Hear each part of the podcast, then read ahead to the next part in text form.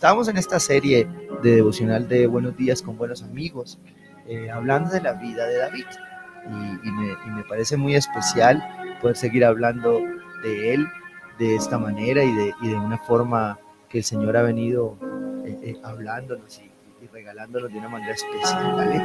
Entonces quiero que vayas ahí a Primera de Samuel, si tienes tu Biblia ahí, y puedas decir a Dios que te hable hoy Qué bueno cuando podemos nosotros buscar al Señor y que Él hable a nuestros corazones. Primera de Samuel 16, ¿sí?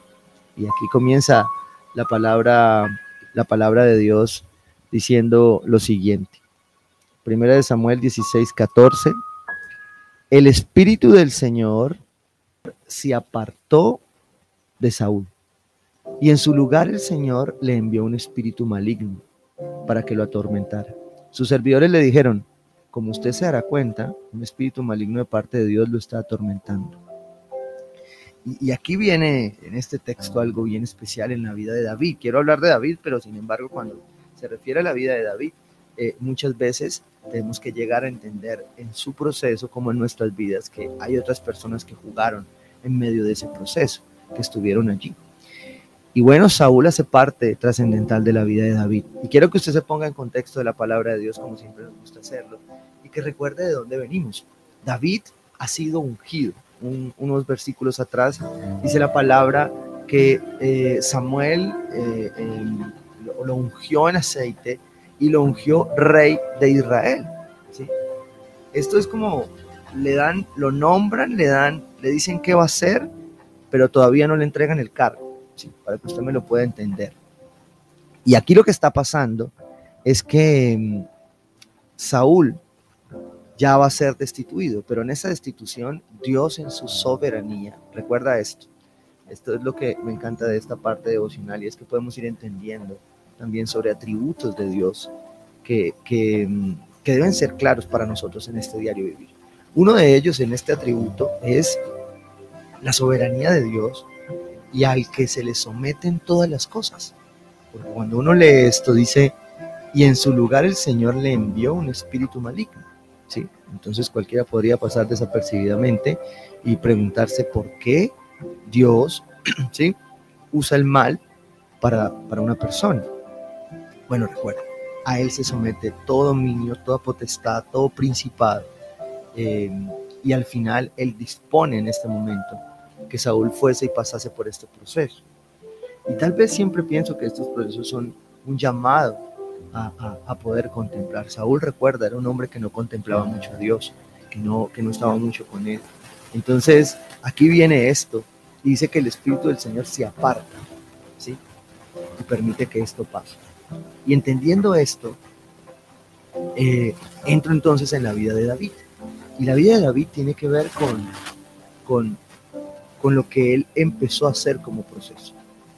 Aún siendo rey, Dios aquí, aunque está ungido, David no está entrando buscando su puesto. Eh, él está diciendo, ya, ya sabes quién eres y debes tener una espera, debes saber cuándo vas a entrar. Entonces mire lo que pasa en esta historia.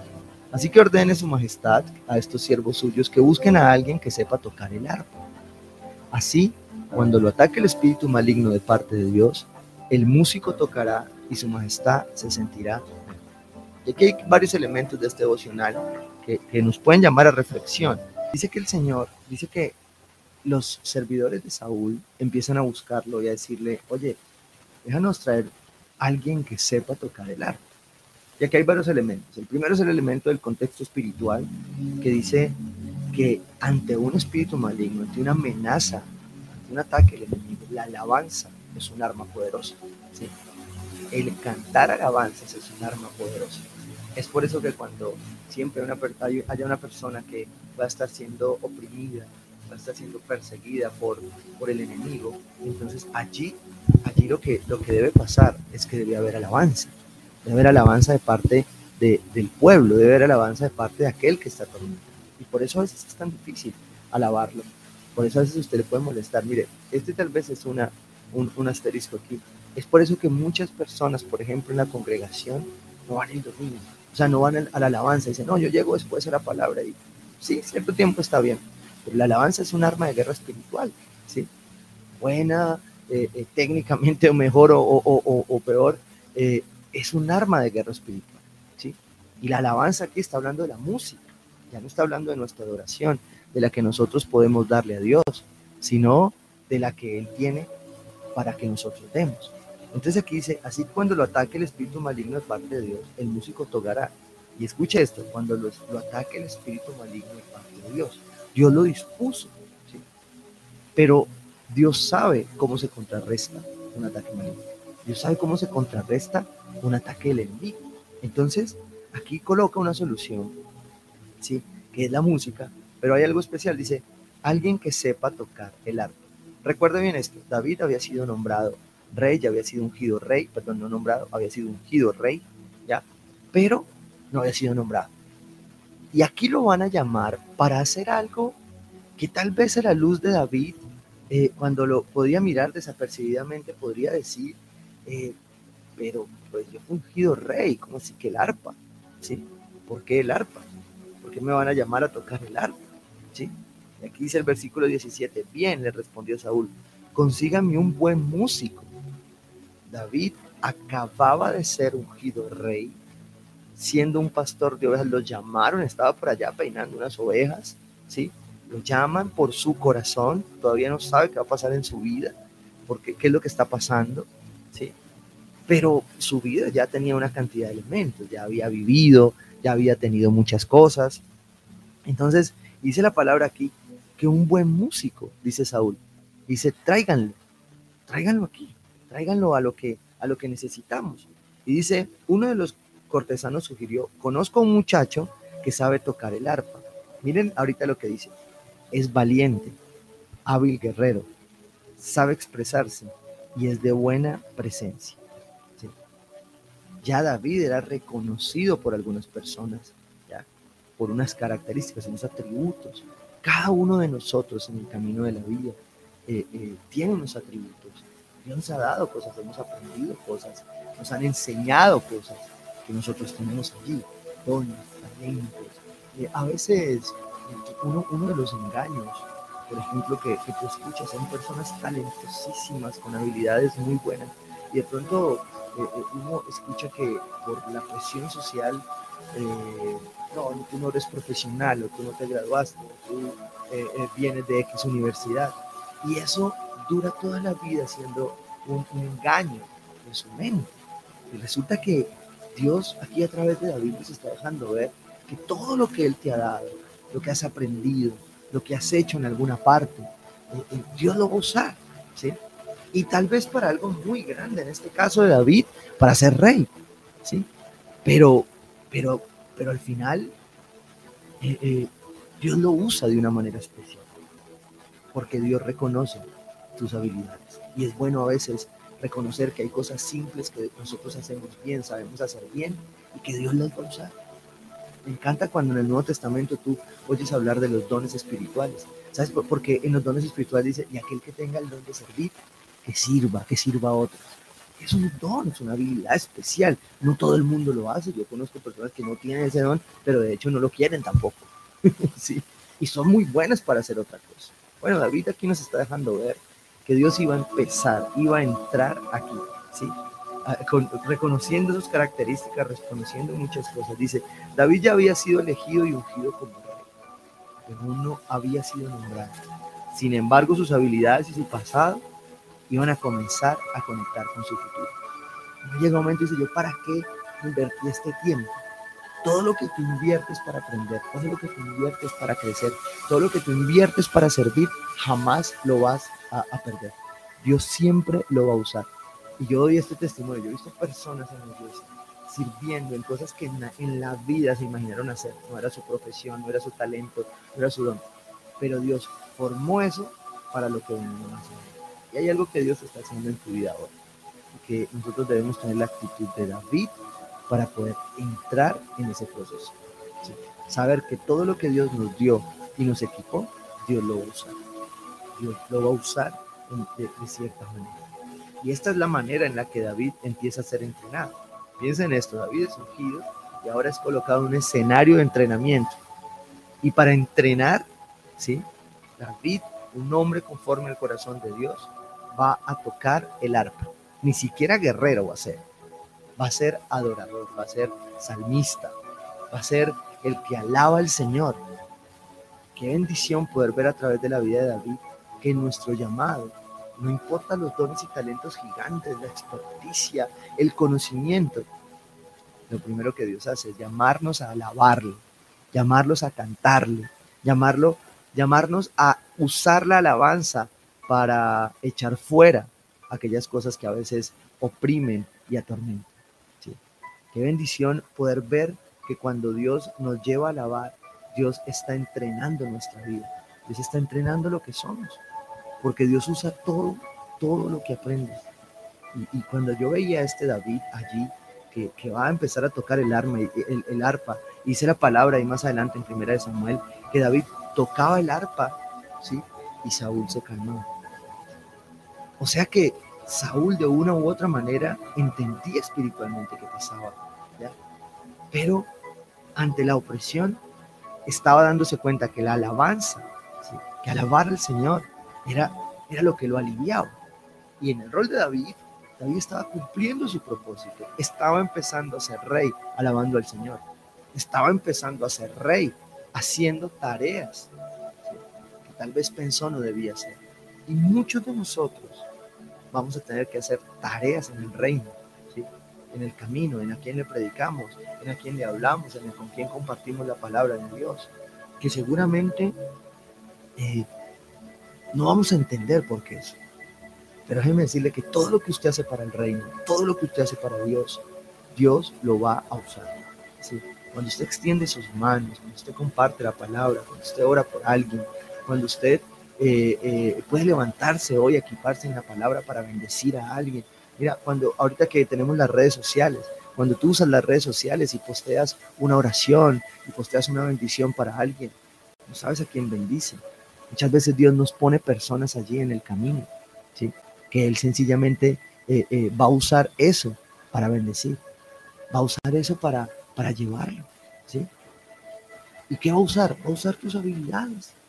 Me encanta esto porque, porque cuando pienso en este escenario de David actuando como, como el, el, el, el, artista, el, que está tocando este arpa allí, eh, está haciendo lo mejor para Dios, está dándole toda su alabanza.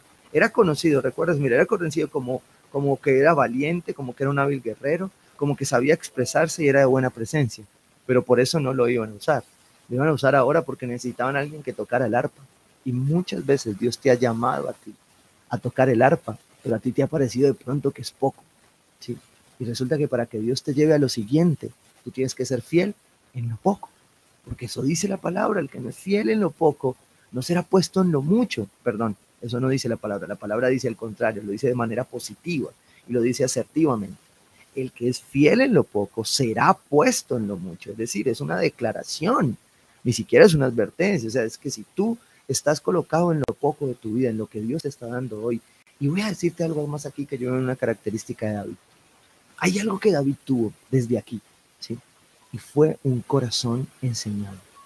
Y yo creo poderosamente que la iglesia necesita hoy corazones enseñables, que tu casa necesita eh, como mujer, como hombre, corazones enseñables, corazones a los que el Espíritu Santo pueda seguir guiando, corazones que puedan escuchar la voz de Dios, porque a veces el conocimiento, nuestros talentos, nuestras habilidades, nuestro, lo que hemos aprendido, nos llevan a embotarnos en un orgullo que nos quita la oportunidad de aprender.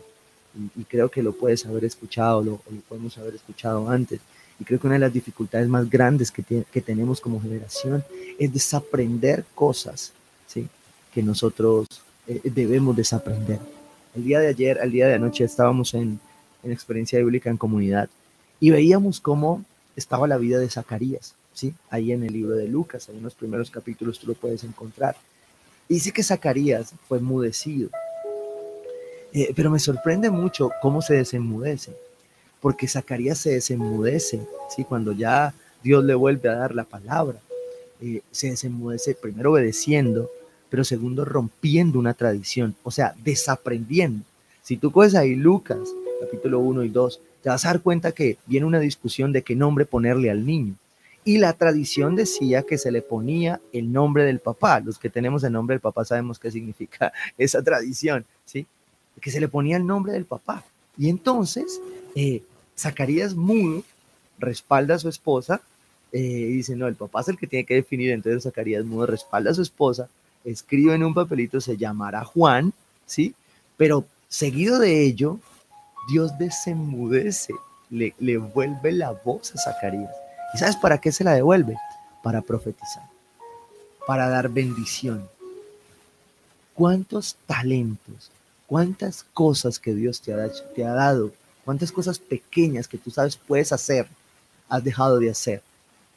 Para que la voluntad de Dios se cumpla, para que otros sean bendecidos y para que después de hacerlo poco pueda ser puesto en lo mucho. ¿Cuántas cosas? ¿En qué área? ¿En qué área tú hoy puedes preguntarte esto? ¿En qué área necesitas ser entrenado con un corazón dócil y enseñado?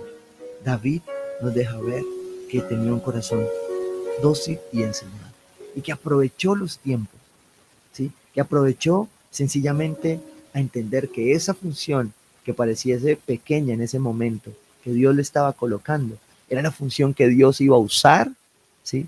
Para llevarlo a ser rey pero especialmente para llevarlo a ser usado en su propósito, para llevarlo a ser colocado en, este tema.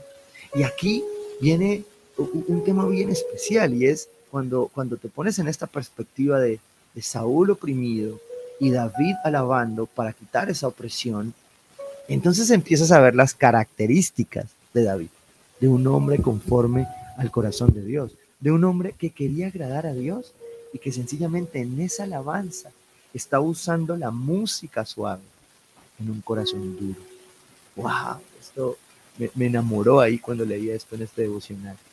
Porque la alabanza, eh, eh, lo que tú usas como alabanza, que Dios te ha llamado a dar eh, de una manera suave, va a, a, quitar la dureza de un corazón. ¿sí? Saúl era un hombre que tenía un corazón endurecido por el orgullo, el ego, por la posición, por lo que haya sido, ¿sí? Pero la palabra dice acá que cuando David tocaba el arpa, Saúl se calmaba, su corazón, ¿sí? Descansaba. Y eso, y eso, y eso es la alabanza. Cuando tú alabas a Dios, cuando tú, cuando tú te levantas a alabar a Dios con tus atributos, con tus dones, con tus talentos, ¿sí? Dios obra, Dios obra en la vida, de, en tu vida, en la vida de otros pero también quita la dureza de ese corazón, ¿sí?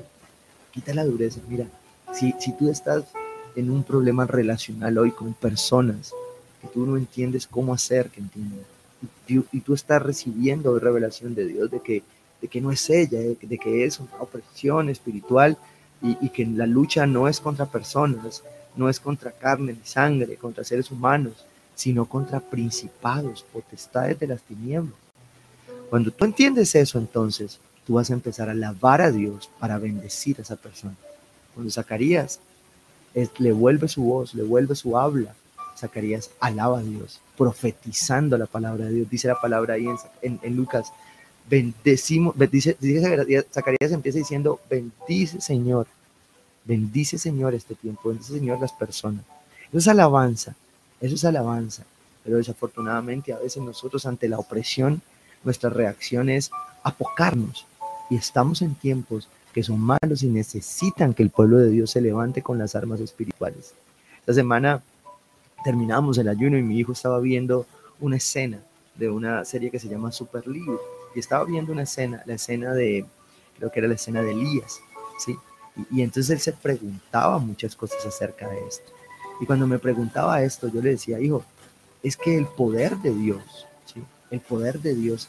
Ya, ya recordé de dónde, en los muros. Él decía, ¿cómo se derribaron los muros? Porque él vio que nadie los tocó.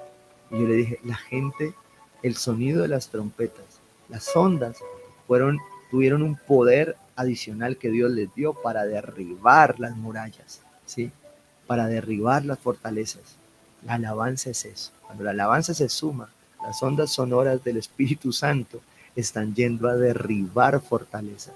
Si tú tienes una opresión, si tú estás siendo oprimido, si ves que una persona está siendo oprimida, alaba. Usa lo que Dios te dio para alabarle. ¿sí?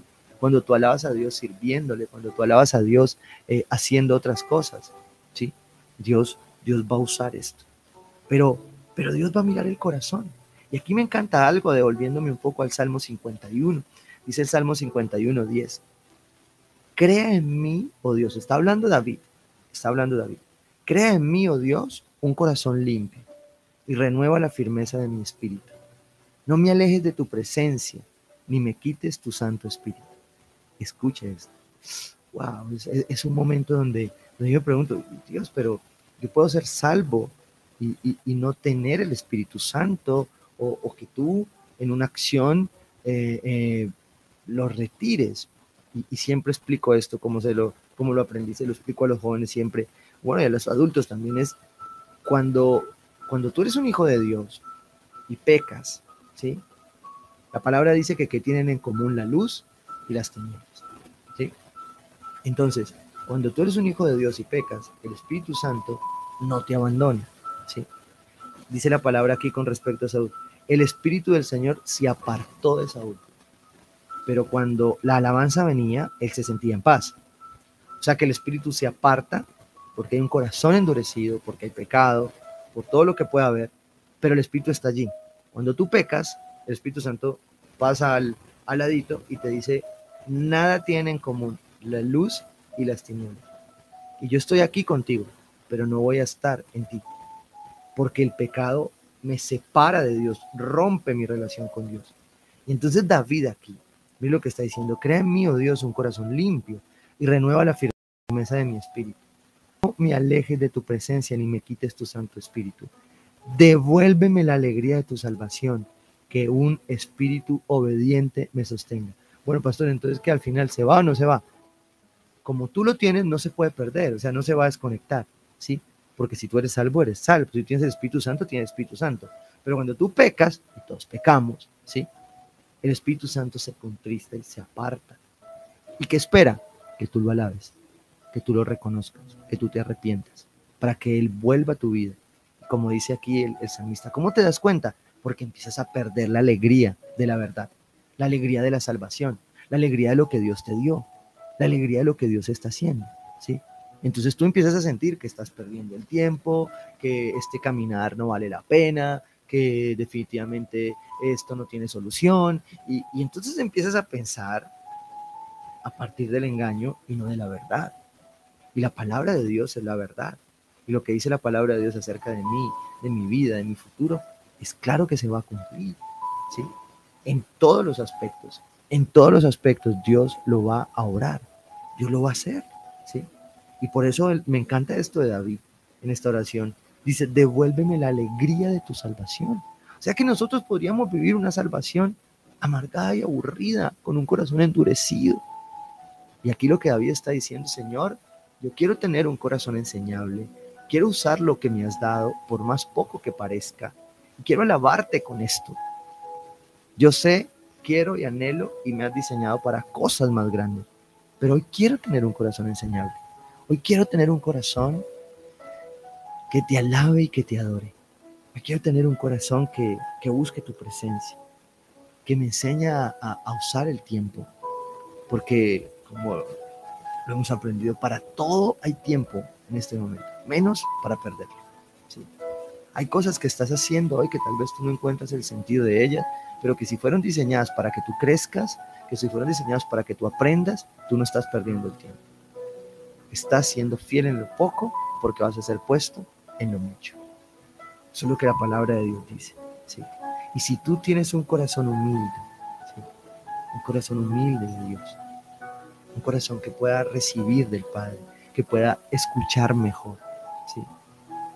Entonces vas a recibir de Dios la autoridad para poder orar y caminar en lo que Él está haciendo contigo, en lo siguiente que Él va a hacer. Un requisito inecuánime de la autoridad es la humildad. ¿sí? Una autoridad olvida la humildad, se vuelve orgullosa y lastima. ¿sí? Pero cuando una autoridad vive anclada con un corazón que, aprende todos los días, que, es enseñable, ¿sí? esa autoridad va a crecer y va a ser usada para bien.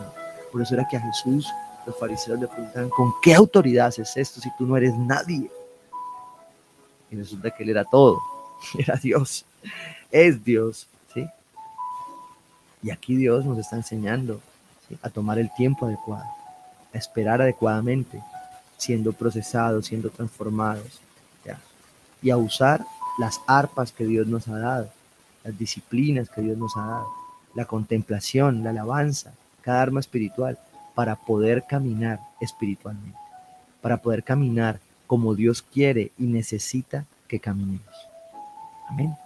Entonces yo quiero invitarte a partir de aquí a que tú le preguntes a Dios allí, ¿cuáles son esas arpas? ¿Cuáles son esas cosas que, que Dios ha colocado en tu vida, que tal vez tú, tú has visto con poco, pero que Dios hoy necesita usar? ¿sí? Pueden ser dones, talentos, cosas que tú tienes que hacer o dar o decir, tal vez son palabras, tal vez son cosas que habías dejado atrás eh, porque sentiste que, que no, no, eso no es lo mío. Y de pronto Dios hoy te está diciendo, yo te lo di, y eso pequeño, que me voy a glorificar. Nadie lo ve, tú no lo ves como lo vamos al principio, pero yo voy a orar en mí.